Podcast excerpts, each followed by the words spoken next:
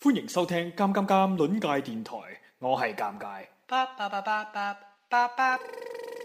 嚟嚟嚟嚟 testing 一二 testing，咪住先， one two 我哋 three，睇係啦，testing。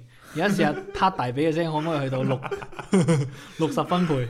準備三二你係指我 一，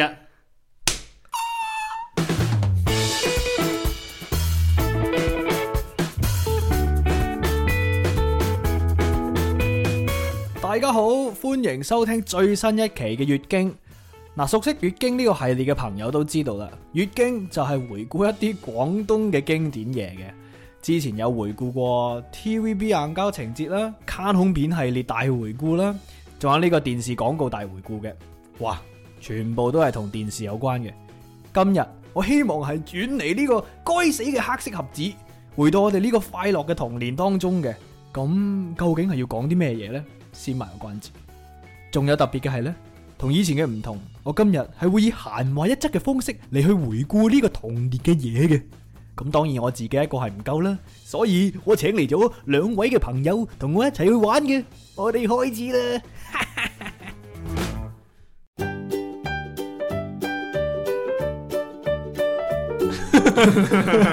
我我我唔係，我只係諗緊，即係如果要嚟一個誒、呃自我介紹嗰啲，又好似太 formal 啦。咁我哋、我哋頭先咧喺度傾偈，我哋三個男仔啦，喺度講緊，即係我哋細個嘅時候玩過一啲遊戲。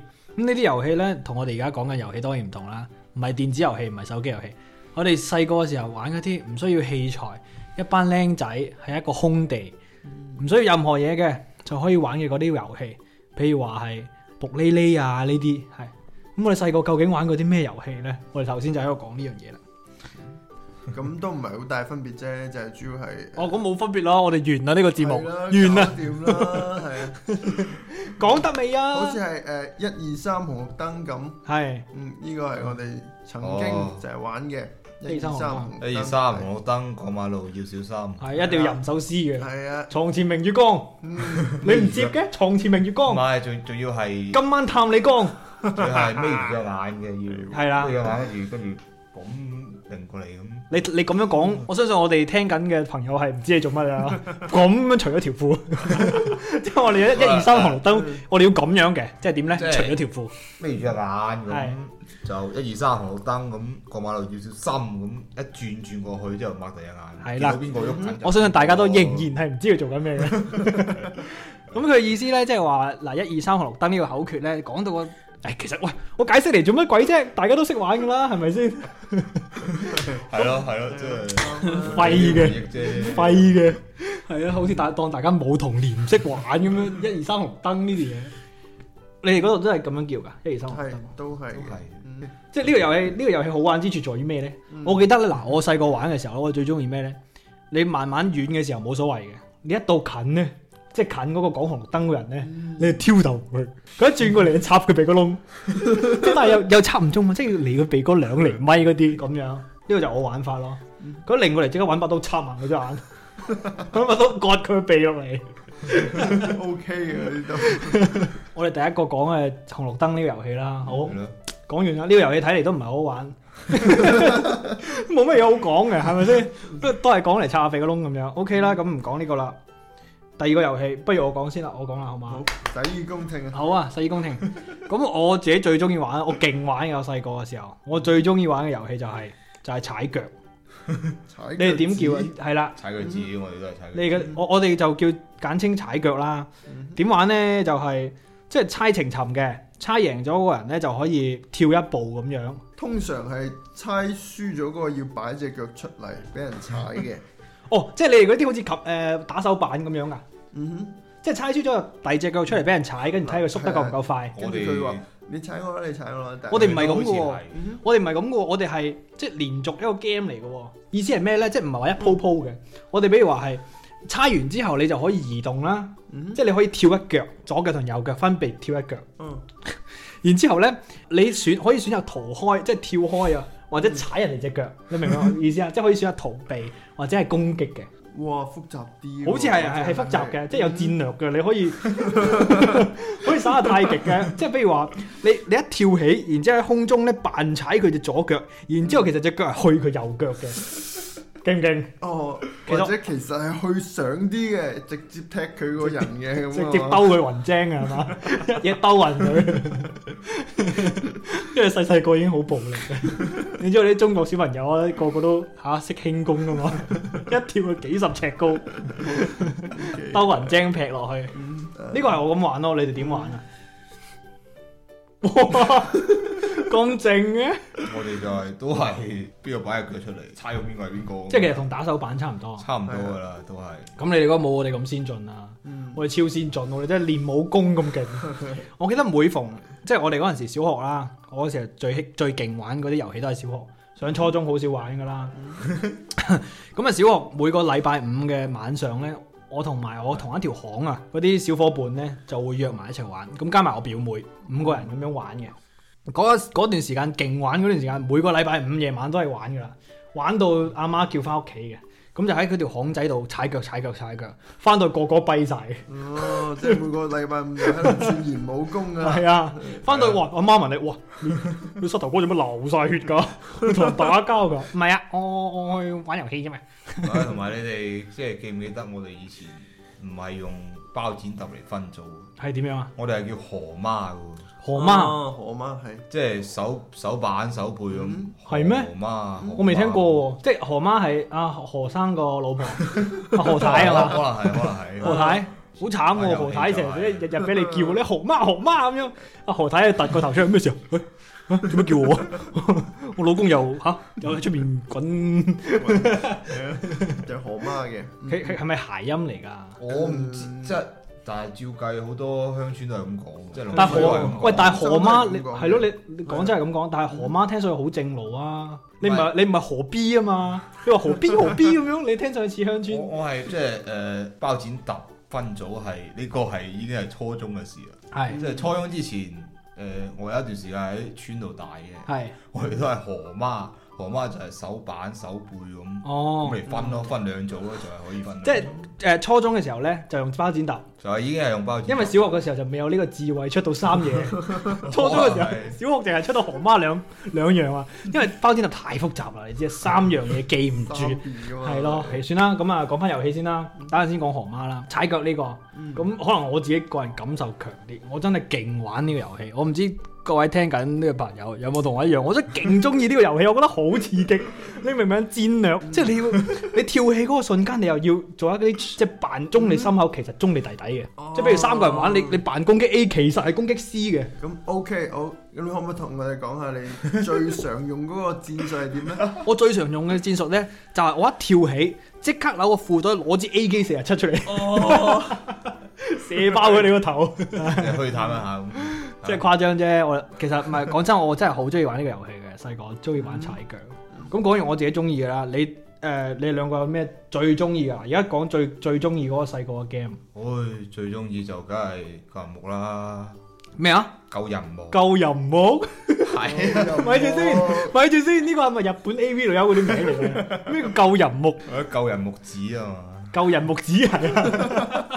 誒日本呢啲女有名，但係你先，你講清楚邊三個字先？救咪救人個救，救人個救，救命個救，係啊，救命個救，即係人人木嚟嘅呢條木係。係啊，就係木。咁點玩㗎？誒、呃個遊戲規則其實都幾簡單嘅，就係、咁一班人咁分好組啦，嗯呢個輸咗又做鬼就一定㗎啦。係咁大家捉佢捉人啦，嗯捉人嘅時候，你如果你差唔多俾人捉嘅時候，你可以話定，嗯，你定嘅話你就定咗喺度即係就變成一隻一碌木啦，一碌木 啦， 變成咗木人啦。但係你唔可以喐，係一定要你嘅隊友嚟救翻你，即係掂哦一，掂你佢就救翻你啦，點點樣咩名啊？呢個遊戲救人木。救人木，我哋叫自由人喎，呢個係咪啊？我仲有一種係叫自由 木，自由木，哇！唉，複雜啦，嗯複雜啦，自由 木就難玩好多啊，因為你 複雜啦。嗱，呢種咧叫非洲木，嗰種咧叫歐洲船木，呢啲叫中國象木。我哋玩嘅呢個叫自由木，係啦。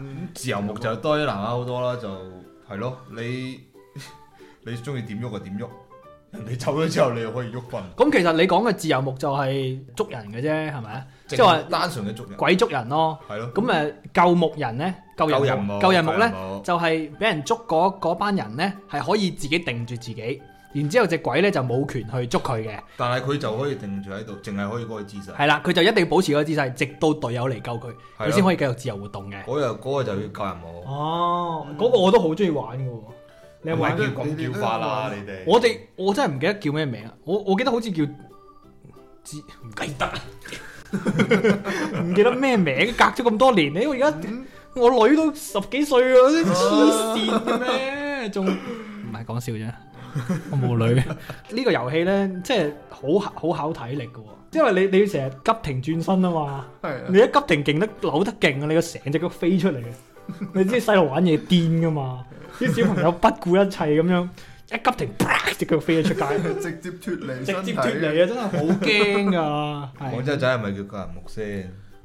我哋就誒有救人木咁嘅稱呼，又救有人木， 救人救人木唔。係救人木。哇！你兩個又有你你兩個字都好小心喎，救字咧你唔好發第一聲我哋都喎。可以叫救人木，又可以叫自由木嘅。哦，即係兩種兩種合埋一做。嗯，應該係一樣嘢嚟嘅啫。同一樣嘢嚟嘅嗯。但係你你你哋嗰時候喺學校玩，你邊玩？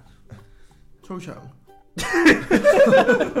我鬼知，我鬼唔知你操場玩咩？唔通喺教壇上面玩咩？唔通校長室玩咩？會個喎，我哋未試過啫。佢由淘寶出嚟玩㗎。算啦，，唔問啦。都係落波玩嘅但係啫。我我哋啱先講緊，我哋每個人最中意嘅遊戲啊嘛哦。係嗱，我個遊係我最中意嘅遊戲咧就係踩腳，你哋最中意嘅遊戲就係自由木。咁啊，輪到廣州仔啦。嗯，我哋算啦，都係俾翻個名嚟。你叫咩名啊？廣州仔阿花。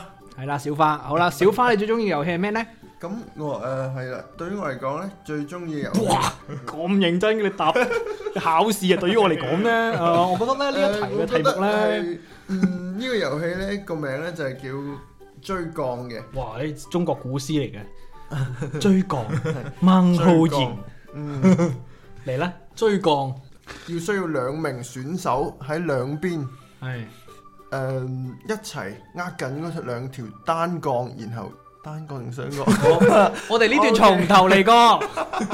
咁啊，係啦，小花你繼續講啦，你最中意嘅遊戲係乜嘢啊？嗯，係叫追降，跟住佢係採用咗一種雙降嘅技術。係要需要兩個兩名選手呢，係一齊握緊兩邊嘅雙槓，然後用盡全力跨過兩條雙槓 去追對面嘅選手嘅。好啦，咁啊，唔知情嘅觀眾咧，啊聽眾咧，可能以為佢係讀緊稿嘅，我可以話俾大家聽，冇 啊，佢冇稿啊。好，我哋就跳過呢個遊戲啦。 追降係嘛？嗯我想做一個調查啦。誒、小花講嘅呢個追降嘅遊戲，有幾多人玩過呢？如果有人玩過，誒、呃你可以取消訂閱我啦。多謝。唔係，我諗佛山人好多都未玩未聽過嘅，嗯因為誒佛山雙角比較少咯，要哇！有冇講到佛山好似好窮咁 樣，雙降都唔冇？係即係要喺學校玩多咯。喺村仔嗰啲邊有雙降啊？我哋最多係籃球場嗰嗰碌電燈柱。喂，大佬啊！你你小學有個雙有個籃球場都日都唔係好勁啫。不過都唔少嘢喂，嘅。我我哋以前啊，我哋以前嗰啲乒乓波台啊，用水泥整啊，你明唔明啊？即係唔哦，我係哋都係唔係咯？即係唔係嗰啲唔係嗰啲買翻嚟嗰啲成 set 嗰啲乒乓波台有網嘅，我哋連個網啊都係唔知揾啲咩係啊揾啲嘢隔住嘅啫。都有假嚟整啊嘛。係咯，啲而家啲誒後比較年輕嘅聽眾聽我哋以為咧，我哋全部都係誒四十年代都係文革初期嗰啲人嚟嘅，咩 à, 啊咩水泥乒乓波台啊，大佬你講埋晒啲咁嘅舊嘢，我記得我哋以前咧，即嗯係喺農村大嘅時候啊，係我哋踢波啊，係係嗰籃球場當足球場啊， 點樣咧？因為我哋以前籃球場係唔係學翻依家咁係即係兩兩條柱嘅籃球場係係。兩條柱一條橫槓 嘅，喂，咪住先嗱，兩一兩條打洞嘅，一條打橫嘅。喂，而家啲足球嗰啲龍門都係咁嘅喎。哇！反正係好專業係㗎咯係係舊式嘅喺喺村度嘅龍門啦，咁樣。係嗰啲籃球場啦，嗯哼， 小學嗰啲設備又下一揾揾一期又再講啦。講翻遊戲先嗱，我最中意嘅遊戲呢就係踩腳，你最中意遊戲？誒，俾個名你先，Max 誒係啦，Max 最中意，喂唔係假嘅，真係佢個名嚟。Max 最中意遊戲呢就係救木人，救人喎，救人 喎，唉真係好難記啊！啲名啊，真係仲難記過河媽啊，真係。救人 喎，河媽你都救人喎係啊，都好記 得。咁啊，小花最中意嗰個遊戲就唔講啦。OK，咁啊， 咁啊我哋再講啦。仲有啲咩第二中意嘅遊戲咧？嗱，俾你講先啦。啊你既然頭先一個遊戲都冇講到， O K 嘅。我第二中意遊戲咧，誒係拍手掌嘅，拍手掌嗯，係呢種即叫係拍手小掌嘅明、運小動咧明、小小明、小明啊，中意穿山窿嗰啲。唔好咁上上下下左左右右係咪龜波氣功嗰種啊？係啦，咩就係先嗰種啦，大家講清楚咩叫龜波氣功？小明小明上上下下左左右右都可以戳到龜波氣功。你打街霸你都知啦，哦上下左右即係。但我哋而家講嘅遊戲係唔使用器材嘅，嗯，點玩呢？你嗰、個我哋係要用到拍拍草氣、拍拍波咁嘅口訣， 好勁啊！你仲嚟記進行戰鬥嘅，你仲記得嗰個口訣係點樣拍拍草氣？係我哋要拍拍草氣啦，係跟住儲完氣之後咧就可以發細波啦。可以發細波。嗯哼，儲一次氣發一次細波。我知啦，即係嗰個猜妹嘅遊戲係咪？嗯係咪？即係拍拍完之後呢，一係就草氣，一係就出波，一係就擋係咪啊？係有冇嗰個啊？哼，係啦，我玩過。你都玩過。你唔好扮真， 你唔好扮收你對個稿咁樣。你啱先佢講，你都玩過，頂 你個肺，好似講對白咁，黐線嘅。邊有人平時講嘢咁有韻律嘅？你都玩過？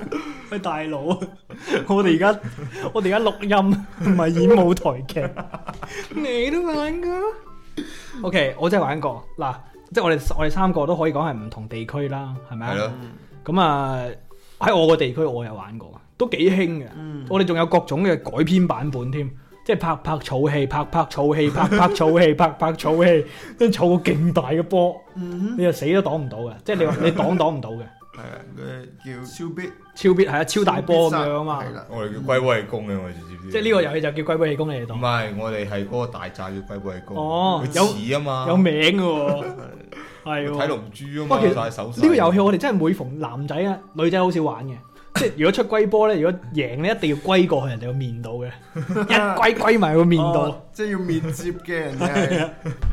超好玩啊！呢、個遊戲，嗯唔知各位聽眾有冇玩過呢個遊戲？呢、個遊戲即係講真，誒有啲挑戰咗踩腳嗰個地位，因為呢個遊戲係男仔玩多嗯嘅，踩腳有少少，唔知有少少有少少女仔啦，可能喂，唔係 喎，但係但係你呢句唔啱喎，因為點解咧因為踩落嚟嘅時候真係好痛。啊咁樣，係啊係喎，我唔記得咗我啱先講嗰啲踩腳咧係好血腥殘忍嘅， 唔係我你你講開女仔啊，女仔最中意玩嘅就就係嗰種，跳橡筋、唔係嗰種翻，即係哆啦 A 夢裏邊係叫翻巴繩啦，翻花，哦我知啦，即係係啦啊嗰種大雄最叻嗰啲。係啊啦，即係解咗嗰種嗰種咯。哦，係喎、即係我記得係用手指織嗰啲繩出嚟，係啊，然之後咧係啊輪流織嗰啲繩啊嘛，係啊你要你要唔好整散佢，又織啲靚嘅圖案啊 嘛。哇！唔係我，我記得我以前小學嘅時候啊，喺我我我隔離台，即係小學嘅時候係男女男女同組嘅，男女混宿嘅， 哇！你唔話呢係混間，咗。跟住啊哇！呢間小學跟住我我以前個我我女同學太血腥啦，點解太呢暴力啦，係啊，即即係係要我唔咪先？你睇血腥嘅意思係每個月咧就會有一啲血嚟 嘅，係唔係唔好係血即腥呢係個女同學。係係佢係佢個人太暴力啦，係即係即係通常你唔你唔啱佢聽咧，就中意打你嗰種啦。哦，咁細個比較比較時即代，係男仔頭啲嘅，係咯，佢佢有一次係要我解低我條波鞋鞋繩，佢玩呢個哦遊呢個 game。好淫賤賤。誒波係打嗰條繩，所以我就對呢個遊戲特別深刻。 又正， 最驚。織花繩呢個遊戲咧，即係實不相瞞啦。雖然好好好乸型啦，但係我都你都好犀唔利，係犀利又唔算算係。我覺得玩呢個遊戲如果犀利嘅話咧，真係要智商高喎。我記得最厲害嗰個係可以積到個巴黎鐵塔。係啦，即到巴黎鐵塔就冇噶啦，係咪先？點解啊？呢、個巴黎鐵塔，我從來冇人見過解過巴黎鐵塔，即係邊個去到巴黎鐵塔贏噶啦嘛？我知我就係乸型啦，係咪先？係咪咁 講？哇，好嘢！哇，誒， 即係對我嚟講，我真係唔識玩，死非硬 嘅。常之正常嘅，係講埋啦，織花繩嗱，啱先講咗男仔好中意玩嘅草草波，仲有啲咩 game 我哋留咗嘅咧，未講嘅咧？誒嗰個老土啲嗰個咧，麻鷹捉雞仔。哇我我哋我哋成日玩嘅，我唔知。哦麻鷹捉雞就真係幼稚園開始玩嘅喎，呢個係啊好古老喎，呢個呢個簡直係代代傳一代嘅可能你即係阿爸阿媽仲比較年輕嗰啲，細個都喎，會都已經識，玩嘅，係都會啊。玩過呢個我我哋應該係秦始皇統一中國之後就發明嘅呢個遊戲。 可能係啦。好古老好長啦已經麻鷹捉雞仔喎，嬴政，你有冇睇過誒咩啊？嗰出誒啊 尋尋《秦嘅，尋秦記》嗰陣先玩過哦係啊麻鷹捉雞仔啦，係啊你睇翻翡翠台嗰個 我覺得呢個 game 可以再有轉你咯。專名 秦始皇發明，有有古天樂發明呢個 game。古天樂喺《尋秦記》入邊發明嘅， 即係話俾你聽，嬴政統一中國都係靠麻鷹捉雞仔 嘅。麻鷹捉雞仔誒、有啲咩特別嘅玩法啊？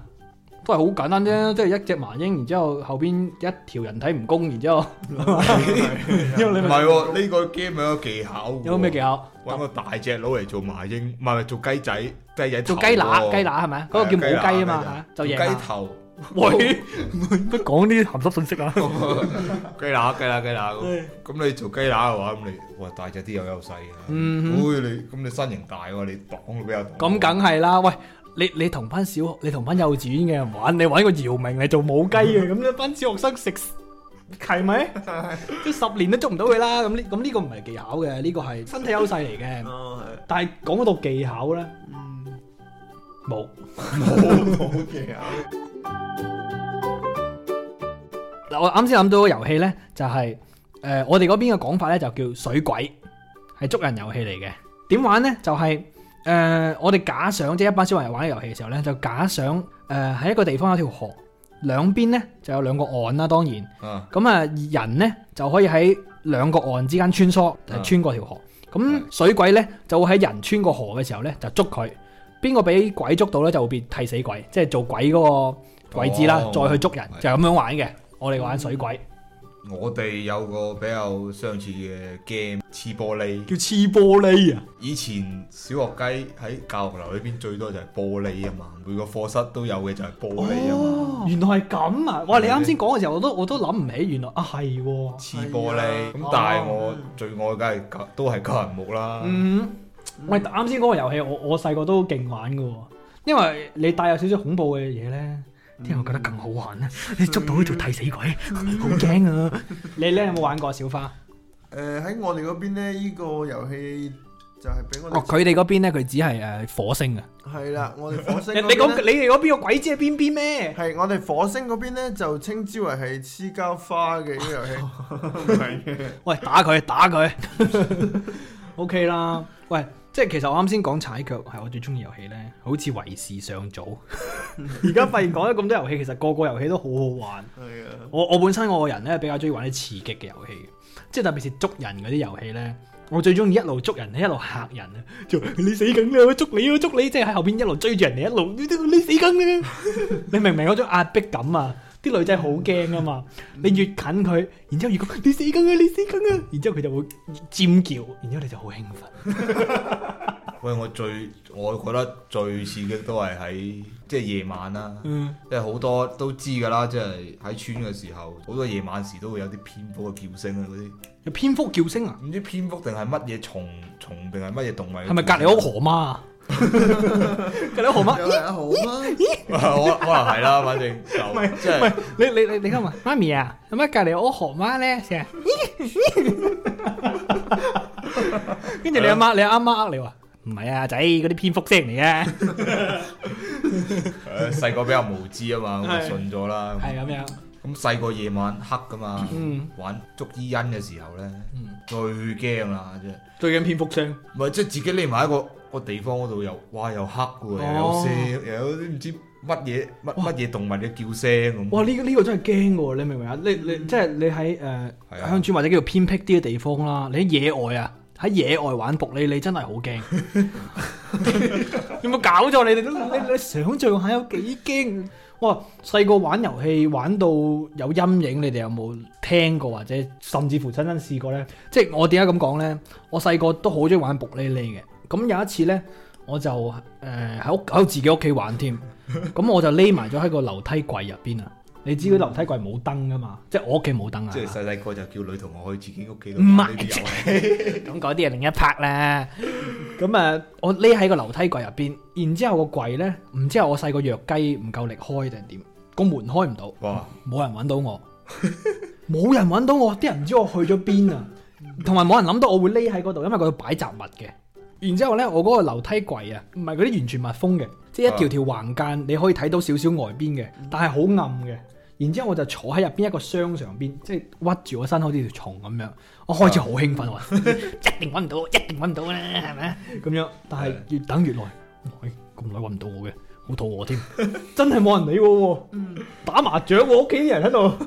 喂，開台就已經識開醒始噶咯喎，二十分鐘揾唔到就自己識出去揾人啦。哦所以嗰一次就係、我就係因為開唔到門啊嘛，我唔知出面有嘢頂住定點，咁總之嗰次就好驚咯。喂，你哋講開就係你哋係咁嘅規則㗎。嗯，我哋嘅規則就唔係咁喎，我哋規則係即係你匿埋咗啦，咁人哋去揾人啦，你要偷偷地咁翻返去嗰個人喺嗰度，即係開始嘅地方開始嘅地方，就就你就贏啦。係啊，你就贏啦，你就、哦你你個人就贏啦。哦，咦咁，喂，其實咁樣刺激好多喎，嗯因為你嗰個木呢，你係可以可以移動噶嘛，可以即係人隻鬼喺度揾你嘅時候，你可以有移動係咪啊？你可以係咯隨住佢嘅盲點喺度避開佢，有啲鬼好正啊，有啲鬼係匿埋喺角落頭，即係佢等你仆你出嚟係。啊啦，哇你出嚟佢就捉你哇啦。哇！呢啲一大個一定玩 C.S. 好 勁，係咪啊？咧你玩 C.S. 有啲人就匿埋喺角落頭係咪？你一行出去射你屁股，咁你都要救黑仔 嘅喎，你救黑仔你步步踩住咗你先做鬼啊！喂，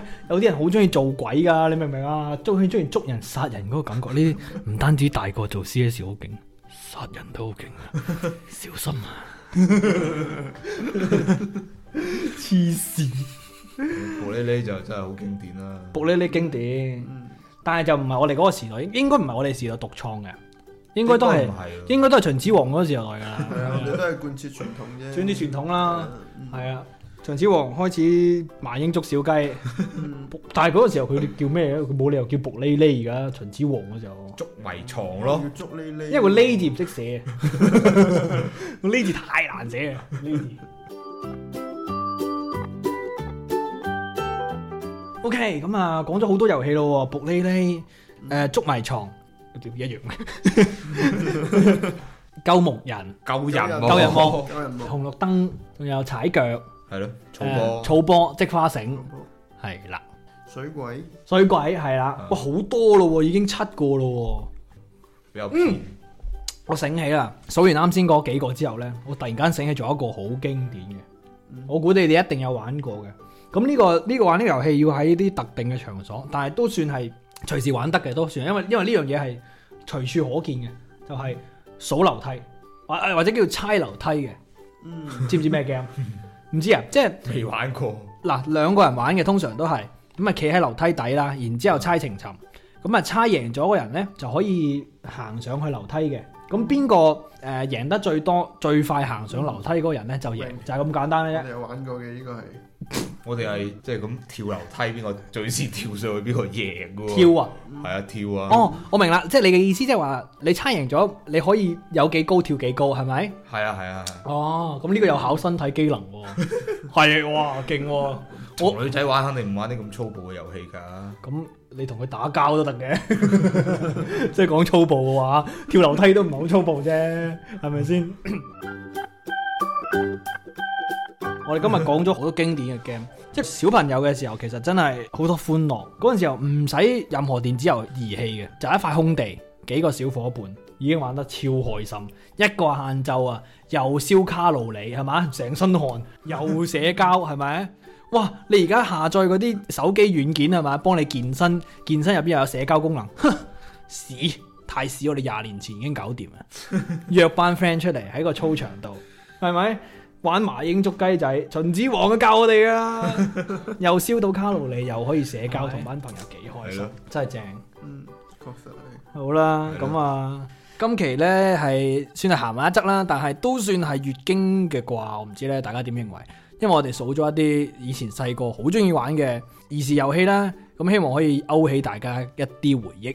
而且我哋講嘅仲係一啲冇工具嘅遊戲，冇工具，哇，冇工具大，即係如果你話 咩嚟喂，唔係係咪武則天個武則天個哥哥叫冇工具， 冇味糧啊？即係而家冇即係冇啲誒器材嘅係啦嘢啦。咁啊，大家記得收睇冇微良嘅後篇冇工具嘅。嗯 誒咁啊，重新介紹多一次我哋今次今日嘅嘉賓啦。但其實大家都聽過佢哋把聲噶啦，就係、之前鬼佬講粵語嗰一期，佢哋出現咗喺我左右二神兄弟係嘛？係啊係啊，係啦，就係小小花，你你自己介紹，係小花嘅，同埋 Max 嘅，係啦，咁啊非常之多謝佢哋今晚同我一齊傾偈啦，好開心。如果大家都中意我哋今期嘅傾偈，咁就誒喺、社區度留言啦。我哋下期拜拜。拜拜。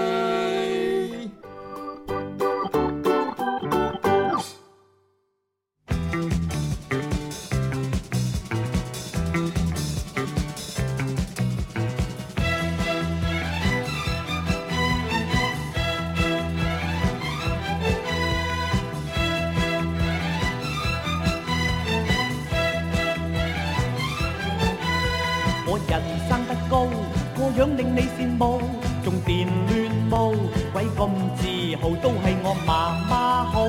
生個仔有兩寶，就算走出街都亦要喂足兩鋪路。人話我聰明，並非一味靠嘈，實在我叻到係冇譜。人話我風流，並非木嘴阿茂，實在我 fit 到漏油。死啦啲青春痘啊，死啦啲青春痘啊，我認真認真冇佢收。死啦啲青春痘啊，死啦啲青春痘啊，粒粒都鬼死鬼死咁臭，都係我唔鬼好，食嘢都冇兩度，又食煎堆啲肩胛炸生蠔之後，我皮膚粗，每朝都有嘢做，哎呀係咁折，再將藥膏塗。人話我醜激都激到肺癆，今番真正係老土。其實我個樣生得標槍標貼布，係幾有前途。